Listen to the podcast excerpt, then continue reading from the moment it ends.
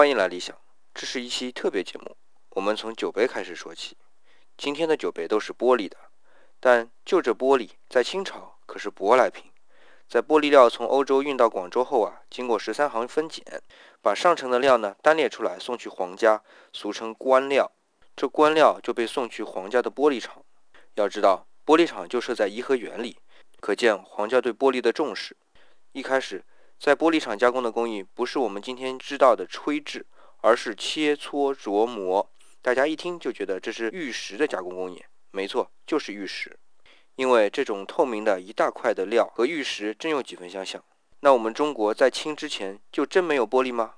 有，在明之前呢还是有的，不过不是生活器，而是观赏器。明以后就彻底没了。在汉以前呢还是比较普遍的。不过，因为到了唐朝以后，瓷器的烧制成功，将玻璃器渐渐地挤出了人们生活圈。原因很简单，一是玻璃比较易碎，再一个玻璃比瓷啊容易有刃口，还有就是传热性比瓷快。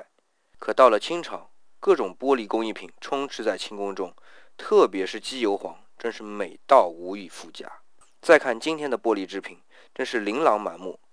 再回头看一下酒杯。也是各有各的样子，各有各的颜色。我们把它拿在手里，斟上美酒，可能有时恍惚，可能有时不清晰。但透过玻璃酒杯，我们能看到前方。